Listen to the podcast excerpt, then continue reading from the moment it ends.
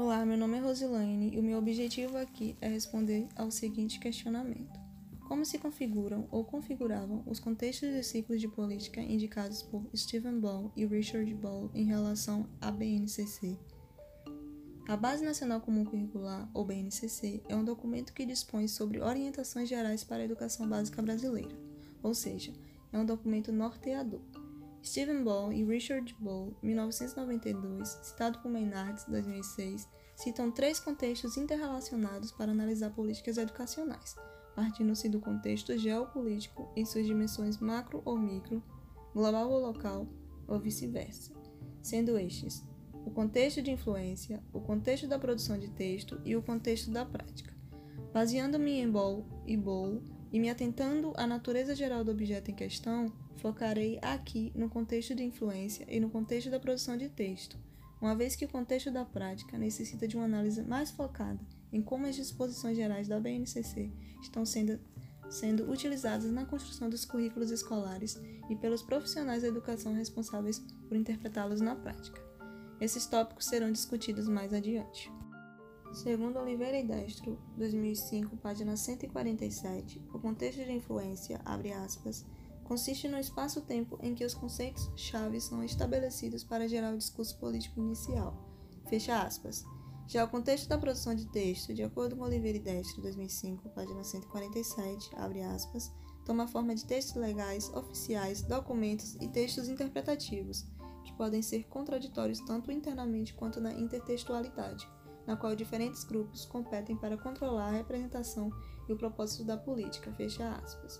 Com relação ao contexto de influência da BNCC, o que pode ser dito de maneira pontual é que os discursos políticos em torno de sua construção foram fortalecidos em 2015, durante o mandato do presidente Dilma Rousseff, Partido dos Trabalhadores, tendo sido finalizada e homologada em 2018, durante o mandato do presidente Michel Temer do Movimento Democrático Brasileiro, que assumiu a presidência em 12 de maio de 2016, após o impeachment de Dilma Rousseff.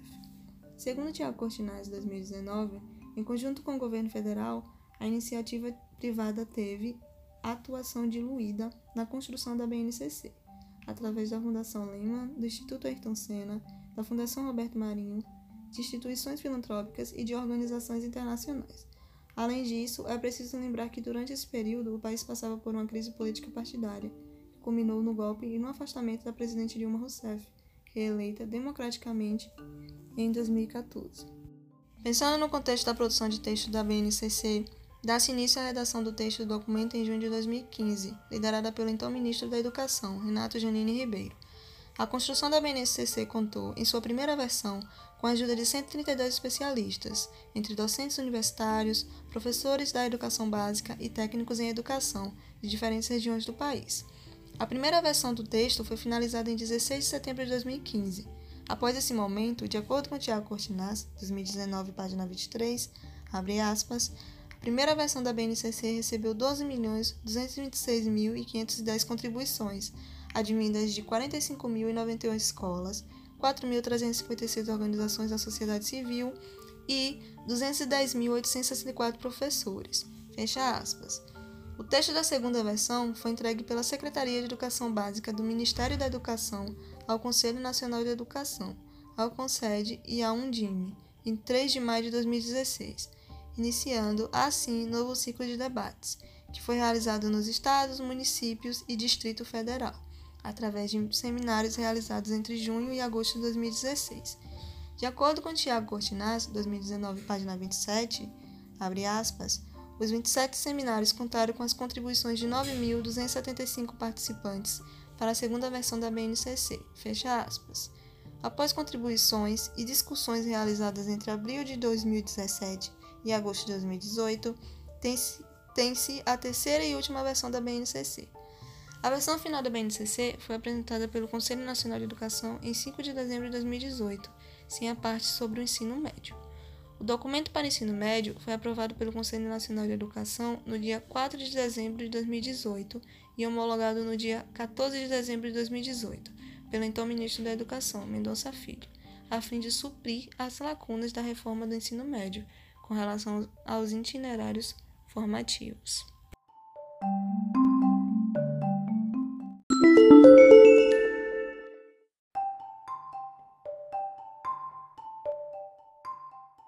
Dando continuidade à discussão, agora o meu objetivo é responder ao seguinte questionamento. A BNCC, enquanto documento, pode ser considerada a expressão de uma política curricular porque, para afirmar se a Base Nacional Comum Curricular, ou BNCC, se configura ou não numa política curricular, é preciso compreender primeiramente do que se trata a política curricular. De acordo com Oliveira e Destro, 2005, página 147, abre aspas, a política curricular não é imposta, uma vez que é constituída por textos que, sendo processos simbólicos, são constantemente contextualizados e recontextualizados de modo subversivo no momento da implementação e da produção. Fecha aspas. Ainda, os autores ressaltam que, abre aspas, as políticas definidas em nível nacional são também significativamente modificadas em nível local. Fecha aspas.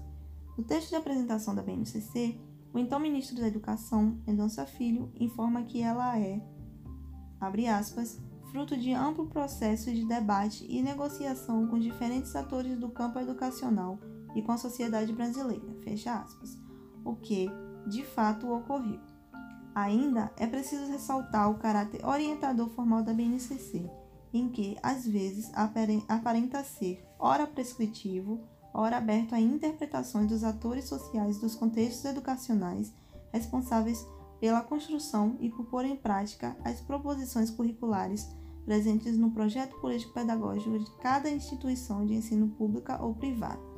Portanto, a BNCC pode ser sim considerada uma política curricular, uma vez que suas disposições gerais orientam, mas não impõem, categoricamente, aos currículos e aos profissionais da educação como deve se dar a prática pedagógica local.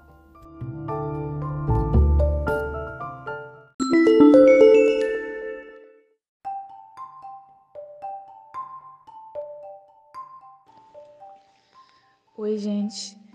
Meu nome é Larissa Lavinha eu vou dar continuidade à nossa discussão falando sobre os efeitos da BNCC na prática curricular e fazendo um link não só com as minhas próprias vivências enquanto aluna, mas também enquanto professora em formação e fazer um link com o filme Entre os Muros da Escola, de Kanté. A BNCC tem como princípio básico servir como norteador para a construção de competências e diretrizes dos currículos de ensino básico então, acaba gerando diversos efeitos na prática docente. Dentre eles, a gente pode citar o objetivo de formar cidadãos com pensamentos críticos reflexivos desenvolvidos, e então se afastar do conceito de educação bancária que Paulo Freire tanto citou, na qual o professor e os estudantes se encontram numa relação vertical, ou seja, os estudantes muitas vezes não possuem a, a, aquela autonomia de uma relação horizontal e apenas decodificam textos e reproduzem conteúdo de uma forma muito tecnicista e maçante. E por isso eu pensei no filme de Kanté,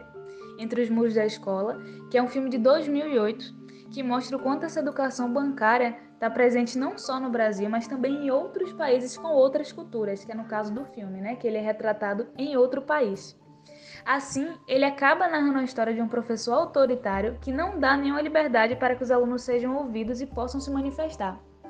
Isso me lembrou bastante a minha relação, minha experiência no PIBID, que é um projeto da UFBA, que é um programa de iniciação à docência.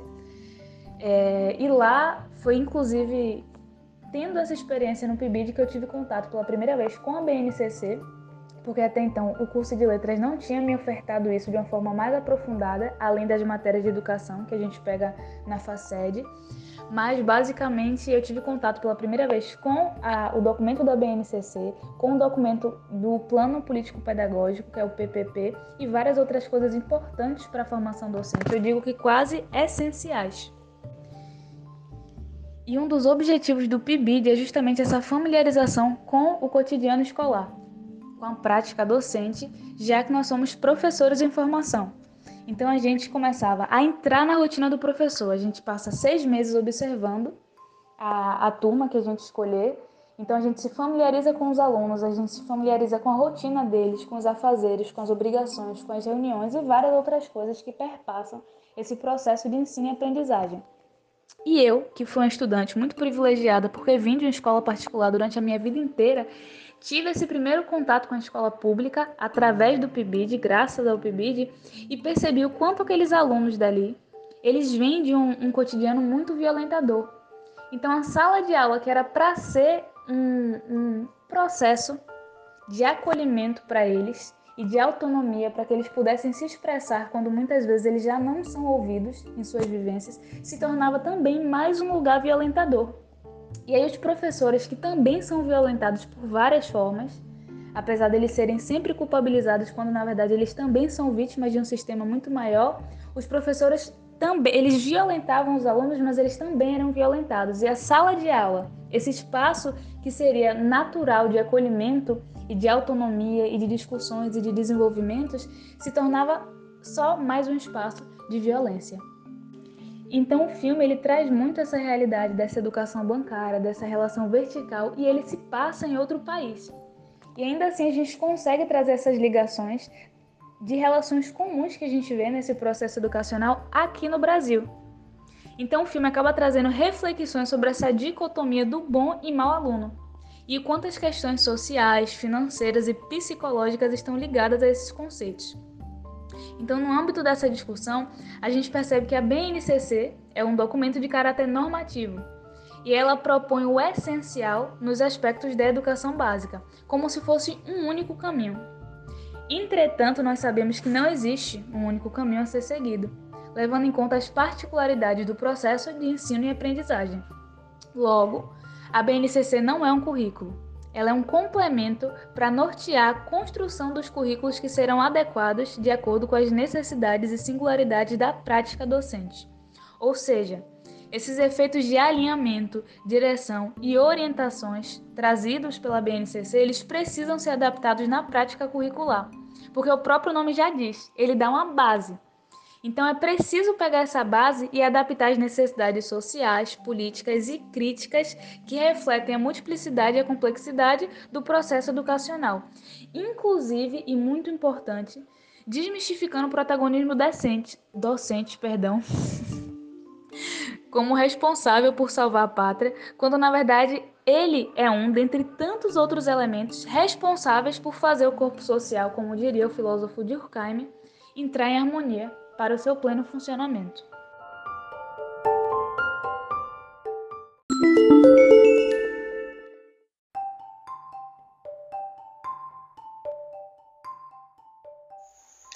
Então, quando a gente fala da BNCC no processo de, de formação né, de professores, ah, acredito que é importante entender a priori o caráter da BNCC, esse caráter de base, né, de, de, de base comum, é, sendo um, um, documento normativo que vai fazer o quê? Vai apontar quais são os aprendizados e saberes que devem ser trabalhados nas escolas, né, essa base comum que deve haver nas escolas no país.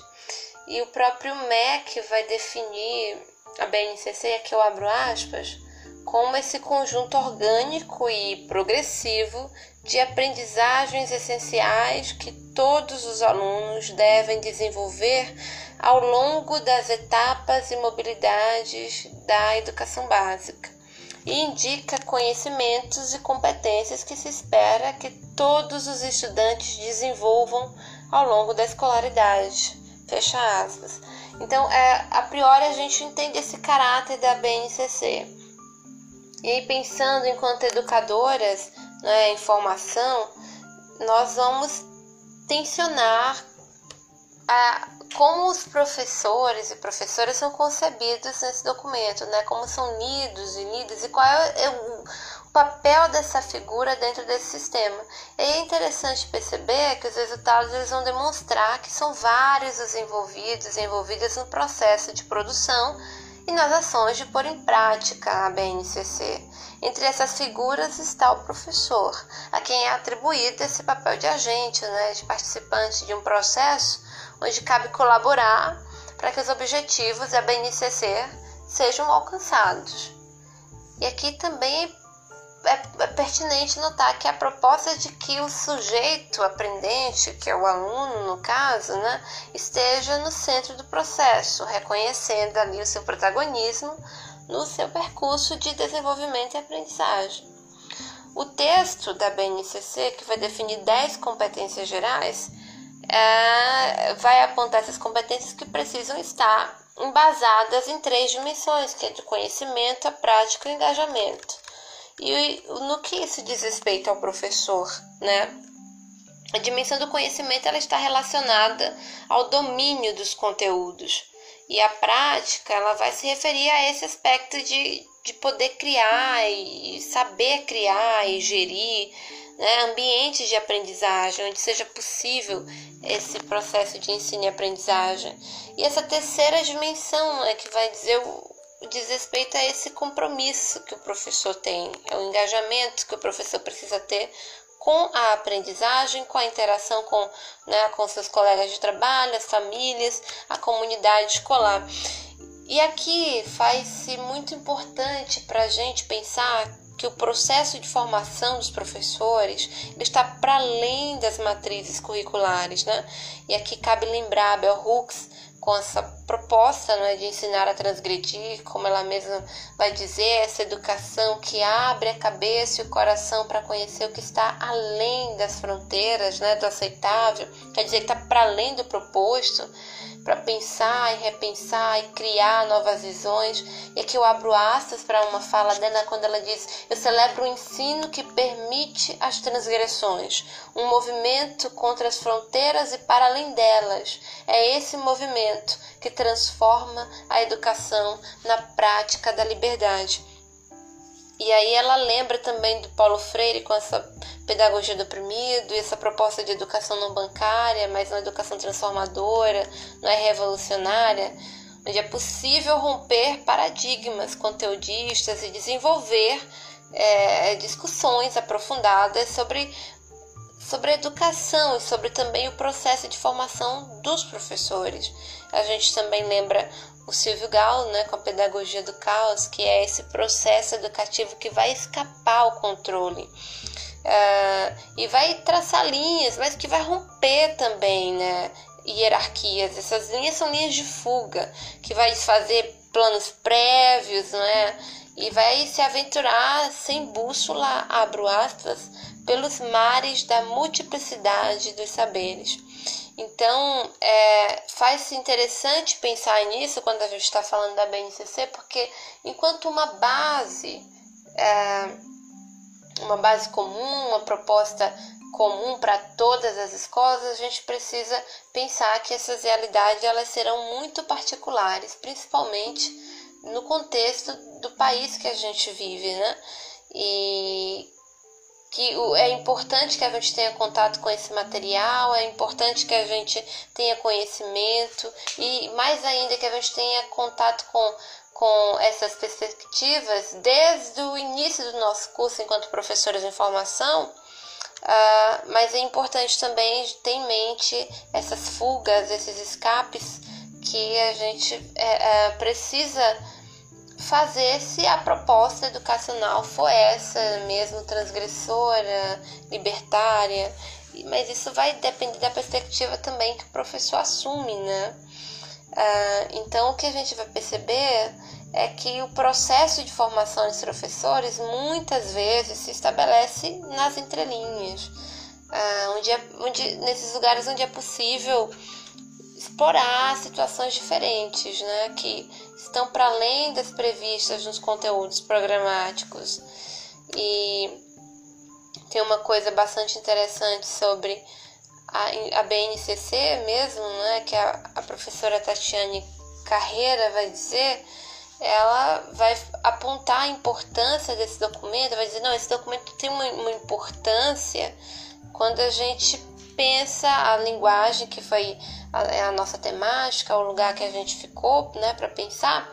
uh, enquanto estruturas isomáticas, políticas curriculares como a BNCC, elas podem sim citar uma reforma pedagógica, né, onde as práticas de letramentos orientem para um redesenho de futuros sociais possíveis, de futuros possíveis, através da imersão em experiências situadas no desenvolvimento de uma metalinguagem para descrever e interpretar diferentes modalidades de significados, do visionamento crítico dos contextos onde né, os significados são construídos e da transformação desses significados. Então, se a gente pensa, a, a gente toma a linguagem enquanto estruturas isomáticas e a gente reconhece a potência é, não neutra, não é? Mas o caráter político, social, histórico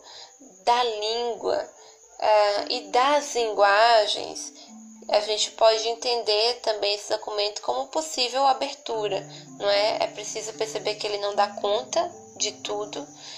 e que o processo de formação do professor é um processo continuado também, não é? É um processo contínuo, constante de pesquisa, de trabalho, mas que todos esses materiais eles vão também servir de, de amparo, eles vão servir ah,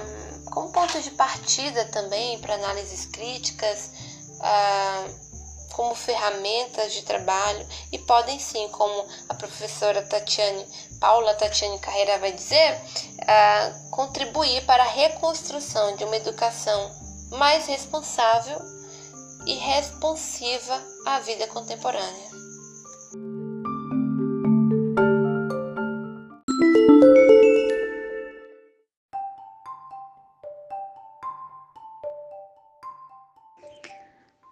Bom, gente, tomando como base aí o levantamento de alguns atravessamentos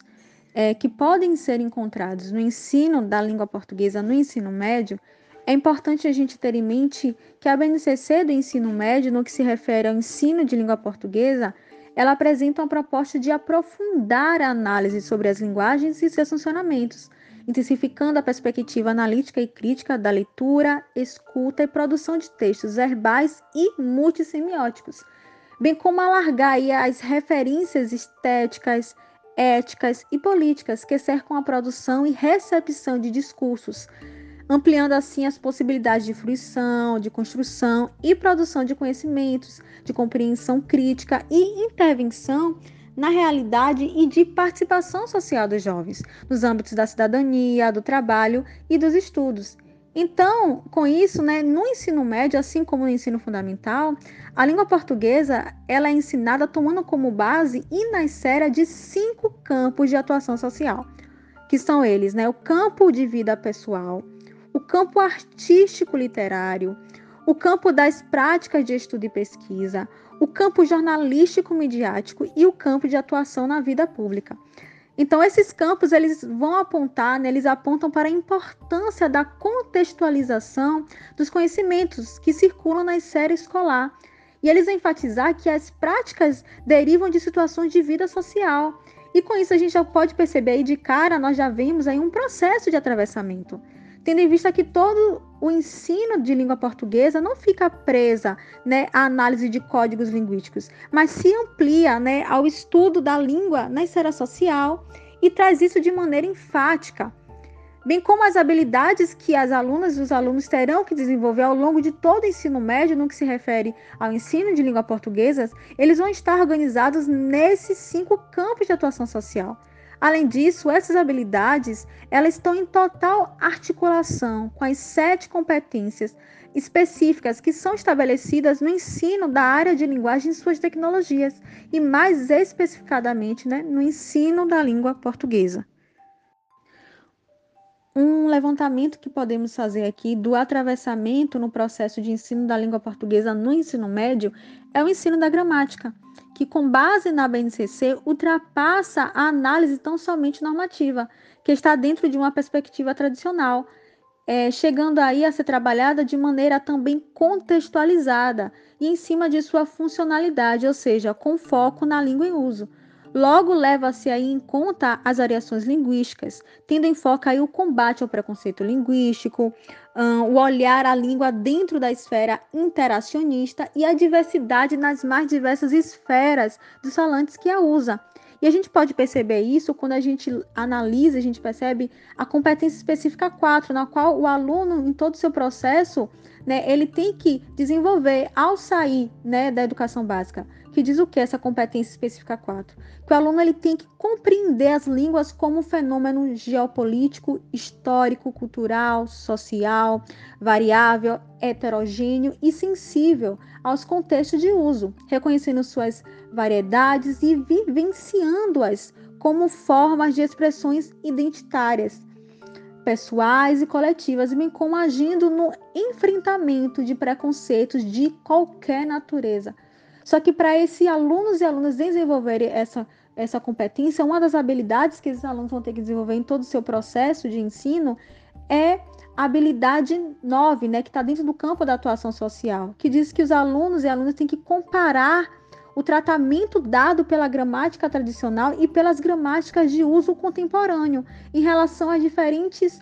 é, a diferentes tópicos gramaticais, de forma a perceber as diferenças de abordagem e o fenômeno de variação linguística e analisar motivações que levam ao predomínio do ensino da norma padrão na escola. Outra habilidade que é, essas alunas e alunos terão que desenvolver é o de analisar o fenômeno da variação linguística em seus diferentes níveis, ou seja, suas variações dentro do nível fonético fonológico, lexical e entre outros, e em suas diferentes dimensões, ou seja, regional, histórica e entre outras, né, de forma a ampliar a compreensão sobre a natureza viva e dinâmica da língua e sobre o fenômeno da constituição de variedades linguísticas de prestígio e estigmatizadas e a fundamentar o respeito às variedades linguísticas e o combate ao preconceito linguístico.